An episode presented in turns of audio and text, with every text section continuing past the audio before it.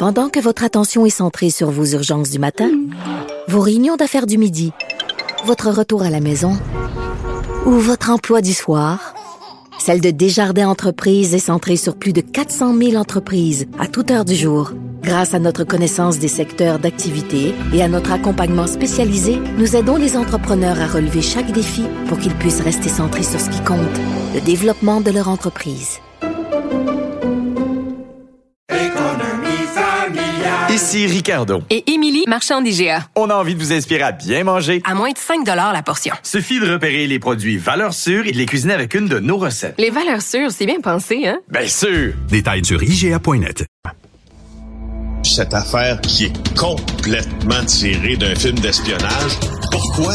C'est vraiment intéressant? On peut pas dire l'inverse. Donc, la drogue, c'est donc. Un journaliste d'enquête, pas comme les autres. Félix Séguin. Alors, euh, Félix, une intervention policière euh, un peu bâclée, on pourrait dire, hein?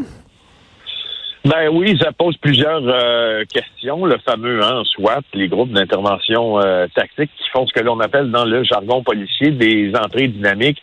Il y en a souvent, presque à chaque semaine, à Montréal et dans sa grande région. Et là, ma collègue, nouvellement embauchée au Journal de Montréal, Marie-Laurence Delaney, nous raconte cette histoire d'un couple de la Montérégie qui s'est fait réveiller par qui? Des agents du groupe tactique d'intervention de la police de Montréal pour euh, en dresser ce constat assez flagrant, ils se sont trompés de porte. Alors, euh, ce que Marc-André Asselin raconte, en fait, euh, quand ils sont arrivés, ils se sont pas demandé, dit-il, s'il y avait un A ou un B. Ben, eux autres, quand euh, quand, les, pizzas se font livrer ou les colis Amazon se font livrer, c'est à la bonne adresse, il n'y a pas de confusion. il dit, je trouve que ça, franchement, je trouve que sa citation est assez intéressante. Il dit de savoir que la pizza, pizzeria de Saint-Amable est mieux organisée que le SPVM. euh, franchement, il a le sens à, il a le sens à répartir. Mais l'incident, quand même, je veux dire, mets-toi dans le, mets-toi dans leur soulier. Euh, lui et sa conjointe qui s'appelle Sabrina Landry, ça se passe en novembre. Il y a un peu plus d'une quinzaine de jours, du 16 au 17. Ils dormaient dans leur résidence euh, située sur la rue principale, c'est à Saint-Amable. Euh, le cadran devait sonner là pour, pour le réveil matinal, justement. 4h45, boum! Euh, ils sont tirés du lit, les fameux policiers avec le bélier là, qui défonce les portes, qui défonce la porte d'entrée. Quelques secondes plus tard, ils ont eu tout le kit, là. la grenade assourdissante lancée dans la cuisine, les agents du SPVM qui entrent armés on peut penser à ce moment-là que c'est l'arme dégainée. Là. D'habitude, euh, les, policiers, euh, quand ils font ça, ils sont pas les deux mains sur le ceinturon. Hein? Euh, alors, on y pensait aux autres qui étaient en train de se faire cambrioler. Il ouvre son. Non, mais écoute ça, il ouvre son coffre-fort. Il a ses armes à feu, des ses armes enregistrées parce qu'il est membre d'un club de tir, il tire dans ses temps libres. Il voulait protéger sa blonde. Trois gars habillés en camouflage devant lui. C'était pas clair ça me fait penser un peu à des événements malheureux qui ont pu avoir lieu dans les dernières années. Ben, Parasiris. Pensons à ça. Basile Parasiris. Alors, la police, exactement, qui rentre comme ça chez lui, et euh, lui prend un gun, pense que ce sont des bandits qui rentrent chez eux. Il était lui-même un trafiquant de drogue, et euh, tire sur un policier, le tue. Mais d'ailleurs, ce qui s'est passé là, à Saint-Amable, Félix, heureusement pour les policiers que le gars était pas armé, parce que le gars aurait pu dire, c'est qui qui rentre chez nous comme ça, pogne son gun puis tire? Ça aurait pu mal se terminer, ben, ça. Attends un peu, là. Attends un peu. Je, je précisons, Richard, là lui, il avait des armes enregistrées parce que c'est un, tireur sportif et occasionnel. Moi, de ce que je comprends dans le texte de euh, Marie-Laurence, c'est qu'il va vers ses armes pour protéger sa blonde, puis la citation de ses policiers lui crie Drop ton gun, drop ton gun. Et il dit Je ne drop pas mon gun si vous me dites pas pourquoi vous êtes chez nous, puis qu'est-ce que vous faites.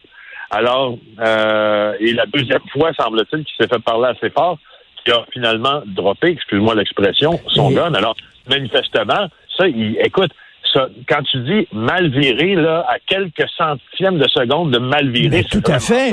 Et euh, écoute, euh, Parasiris, c'était la même affaire. Hein, il était autour de 5 heures du matin. C'est ça la tactique de l'escouade SWAT, c'est que puis la police, quand ils font des descentes de même, quand ils débarquent, c'est à peu près ces heures-là pour s'assurer que les gens sont dans le lit. Oui, mais ça, on peut pas leur en, on peut pas leur en vouloir de planifier des interventions policières qui créent un effet de surprise. Surtout quand euh, tu as des situations à risque, là, tu peux pas commencer à annoncer tes intentions, puis que quelqu'un ait le temps d'aller chercher une arme, puis que bon, il y, a plein de considérants là-dedans que moi euh, je comprends. Mais franchement, l'erreur de porte, ça, je je comprends moins. Euh, hmm. Et je veux dire, le SPVM, euh, Colin, il y, a des, questions, franchement, auxquelles euh, doivent répondre. La ben police est excusée. Euh, je ne sais pas si c'est assez, franchement. Et surtout, euh, il y a une, parlant de ça, parce que tu cites à deux reprises le cas Basile Paraziris, mm-hmm. et tu as pas mal raison parce qu'il s'était dégagé du cas Paraziris. Euh, une, une, refonte, puis une spécialisation ou un changement dans les méthodes policières pour ces perquisitions, perquisitions plutôt et entrées dynamiques. Euh, alors, franchement, je ne sais pas si euh, j'aime bien ce mot-là. La formation continue a été respectée. J'aime bien ton expression entrée dynamique. C'est assez dynamique en effet. Et Basile Paraziris avait tiré justement sur un policier parce que euh, les policiers avaient enlevé leur badge. Donc, ils n'avaient pas leur badge de police. Donc, lui, les policiers disent, on a crié police. Lui dit, j'ai pas entendu. Je me demandais, lui, il était, tu, tu me corrigeras, mais c'était un, bandit, Paraziris. Il pensait peut-être que c'était un gang adverse, un gang ennemi qui rentrait chez lui. Bref, il a tiré un policier. Euh, ça a donné lieu à un procès. Euh, écoute, les deux plaidoyers étaient extraordinaires. D'ailleurs, il y a une pièce de théâtre euh, récemment avec les plus grandes plaidoiries du Québec, puis on entendait la, plaidoirie de, de l'avocat de Basile Paraziris. et, il a gagné finalement Paraziris. Là. Il a été, il a été finalement innocenté.